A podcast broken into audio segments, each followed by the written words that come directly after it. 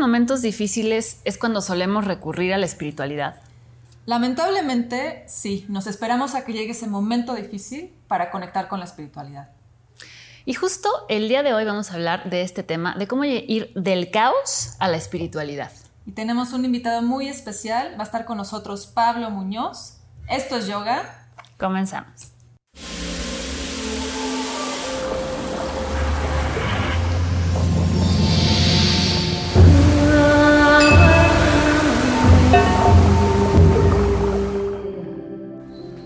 Bienvenidos a su programa Esto es Yoga. Mi nombre es Liz Álvarez. Conmigo se encuentra Tiziana y mi queridísimo Pablo Muñoz. Y el día de hoy vamos a hablar de un tema muy interesante que tiene que ver con la espiritualidad. Pero antes que nada quiero que conozcan a Pablo. Así es que, Pablito, preséntate. Muchísimas gracias. Eh, yo suelo definirme como un investigador de tradiciones comparadas. Mi camino ha sido muy peculiar porque me vi obligado a investigar en muchos lugares porque soy muy curioso. Entonces me metí desde el estudio de los caminos originarios mexicanos como la chamanería, soy danzante mexica de los que están en el Zócalo, este, me he metido a hacer visiones de montaña y, la chamanería me ha aportado como una serie de elementos, me he metido también profundamente a estudiar cuestiones herméticas, que es el modelo tradicional eh, occidental, eso se los podré compartir un poco más adelante. Y cuando llegué al yoga, el yoga me cautivó porque descubrí en el yoga las herramientas para aprender a quietar la mente, que es el paso número uno para lograr una auténtica conexión espiritual. Me encanta. me encanta. Pues bienvenido. Muchas, gracias. por estar aquí. Bienvenido, Pablo. Y pues justo como Pablo tiene muchas cosas de qué contar, hoy vamos a tocar un tema muy especial que es cómo ir del caos a la espiritualidad. Entonces, primero que nada, Pablo, ¿cómo definirías la espiritualidad? Mira, la espiritualidad tiene una forma muy simple de transmitirse, o así yo lo comparto. ¿Qué busca la espiritualidad? Pues busca la plenitud. ¿Y qué es la plenitud? Esa es la pregunta natural. Así es. La plenitud, la plenitud en la filosofía que yo transmito la defino como paz interior y paz exterior. La paz interior tiene una lógica, porque tener paz interior es un tema que requiere tener información para comprender cómo lograrla, y la paz exterior es un reflejo de tu interior, pero cuando los campos necesarios para tener la paz exterior se genera, entonces tienes paz. La espiritualidad se siente aparte con un estado emocional. El estado emocional de la espiritualidad es el amor. La gente no sabe qué es el amor. La gente cree que el amor es, un, es, una, es una forma de relacionarte con las personas y no es cierto. O sea, la forma de relacionarte es la forma del respeto, si puedes sentir muchas cosas, pero el amor es una emoción. Entonces, cuando yo estoy conectado con el amor, me conecto con el amor cuando siento paz. Y cuando yo siento paz y me conecto con el amor, entonces puedo ser mi mejor versión. Ahora, eso es lo que pasa por dentro ¿Qué pasa por fuera? Pues hay un montón de factores que, me están, que permanentemente me sacan de mi paz.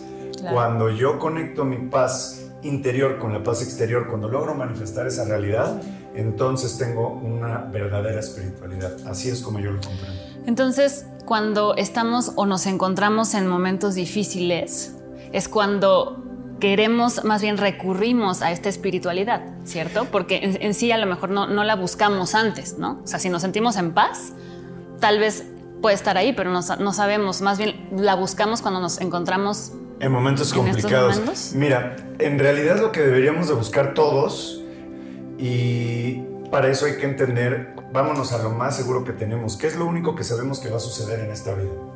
Nos vamos, a, morir. Correcto, la muerte. Partiendo de la muerte, que es absolutamente segura, ¿qué es lo contrario a la muerte? La vida. No, y siempre la gente cree que es la vida, pero no ah, es la vida. lo contrario. Lo contrario es el nacimiento. Ok. Entonces, ¿qué es la vida? La vida es el punto entre el nacimiento y la muerte. ¿no? ¿Y cómo se, se experimenta? Pues lo único que es la vida realmente es tiempo.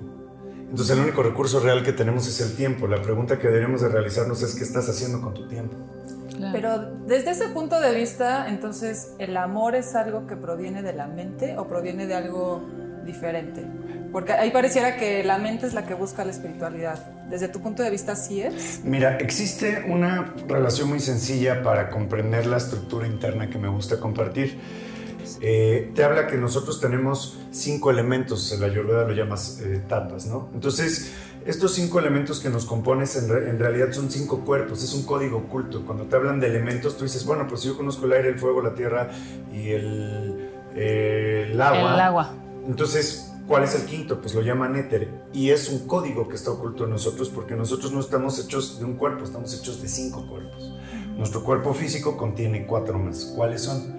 Tenemos el cuerpo físico relacionado con la tierra, el cuerpo del agua relacionado con las emociones, el cuerpo del fuego relacionado con tus deseos o pasiones, el cuerpo del aire relacionado con tus pensamientos y el éter que es el cuerpo espiritual. Partiendo de eso, tú no puedes creer que el, o sea, el, amor es lo superior, ¿no? Es la parte espiritual. Desciende de allá, pero hay un problema. La mente es como una radiofrecuencia, como un radio que tiene una estación eh, lejana a la estación que quieres escuchar. Entonces, cuando hay ruido, hay interferencia, tú no puedes escuchar la estación de Dios, por así decirlo, la estación del Espíritu o como lo quieras llamar. Cuando logras silenciar la mente, que eso es de lo que se trata yoga, o sea, yoga tiene una definición súper sencilla, escrita en la Biblia para los yogis, que conocemos con el nombre de los Yoga Sutras de Patanjali, escrito aproximadamente 300 años antes de Cristo, y ahí en el segundo sutra está escrita la definición puntual y específica de yoga. Yoga se define como el cese de las fluctuaciones de los pensamientos. ¿Por qué? Porque dejar de pensar te permite hacer que descienda la energía espiritual. Claro, generas ese espacio para que esa energía para pueda que genere. Pero ¿por qué no podemos tenerlo normalmente? Pues porque los otros cuerpos están desequilibrados. Entonces, o te levantas con un estado emocional así brutal, o traes la mente totalmente apegada a alguna historia o lo que sea, o estás frustrado porque tus pasiones no se han podido manifestar porque no te atreves a perseguir tus sueños, o tienes algún malestar físico porque estás tal vez obeso o descuidado, lo que sea. Oye, y justo ahorita que estabas hablando de Dios, vamos a hablar en este, vamos a entrar en este tema de la religión y la espiritualidad. ¿No? El, contra de la, de la, religión y la espiritualidad, ¿qué tiene que ver? ¿Están conectados? Sí, de hecho, religión proviene de una palabra latín conocida como religiare. Religiare es la palabra, el origen de la palabra religión. O sea, en esa lógica, religar, es lo mismo que hacer yoga, porque yoga, por definición etimológica, yoga proviene de la palabra yug, que quiere decir unión. Entonces, yo me uno o yo me religo. Es exactamente lo mismo, ¿no? ¿Cuál es la diferencia entre lo que la gente cree que es la religión y la verdadera religión? De entrada, la religión la confunden con la institución, que no es lo mismo. De acuerdo. Entonces, la institución está guiada por humanos y toda aquella institución filosófica que está dirigida por humanos termina humanizándose con todo lo que implica. Pero cuando una persona logra seguir el camino, o sea, claramente, por ejemplo, en el mundo, en, el, en los ocho pasos del yoga, el fin último del yogi se llama samadhi, ¿no? Que es la conciencia cósmica.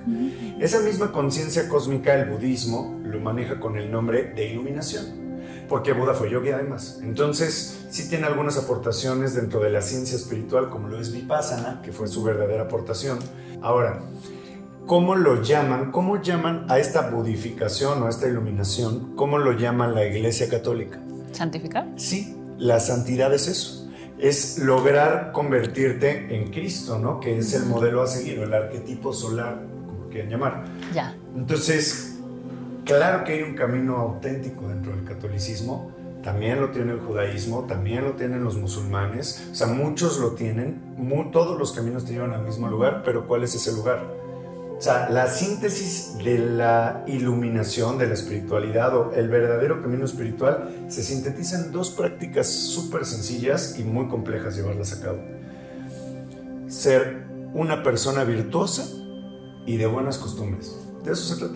Si tú manejas esos dos principios, esos dos pilares, vas a lograr lo que profesan todas las tradiciones. Ser una persona que es su mejor versión todos los días. Claro. Y que eh, permanentemente está buscando un cambio para mejorarse, ¿no? Que es la evolución verdadera espiritual. Ahora, el yoga, digamos, lo podríamos considerar una religión bajo esta definición, porque, digo, yo entiendo religión como un sistema de creencias. Y el yoga también considero que es un sistema de creencias.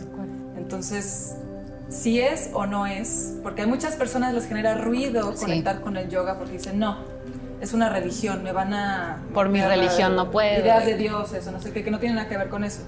Pero, ¿podríamos decir entonces que el yoga es religión? Pues miren, yo creo específicamente una forma muy sencilla de explicarlo, como yo suelo transmitírselo a las personas que me siguen, es en realidad una, una cosa que tú debes de conectar por dentro.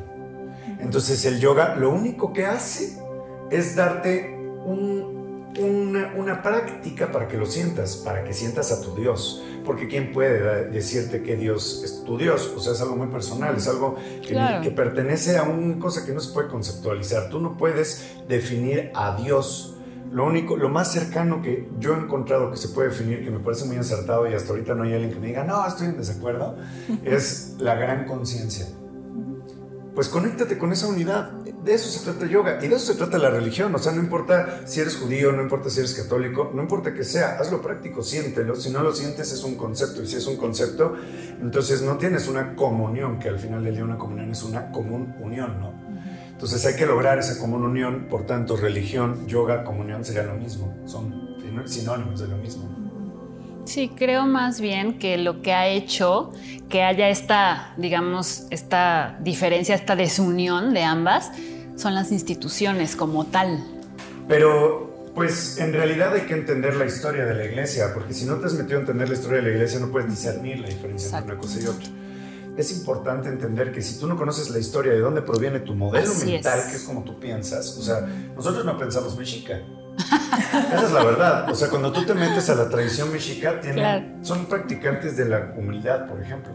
Y el modelo mental occidental es muy practicante de la exaltación del ego. O sea, es muy diferente. Nuestro derecho, por ejemplo, el derecho mexicano es romano, nuestra religión es romana y nuestro verbo es romano porque proviene del latín. Entonces somos romanos en realidad, no somos mexicas. Cuando entras, por ejemplo, nosotros, ¿no? Que vivimos en el Valle de la Ciudad de México, eh, tenemos dos grandes volcanes.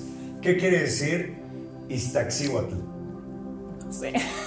Nos dice, nos dice que mujer, mujer dormida, ah, ¿no? Mujer dormida, sí, bueno, Ista quiere decir blanco en, náhuatl.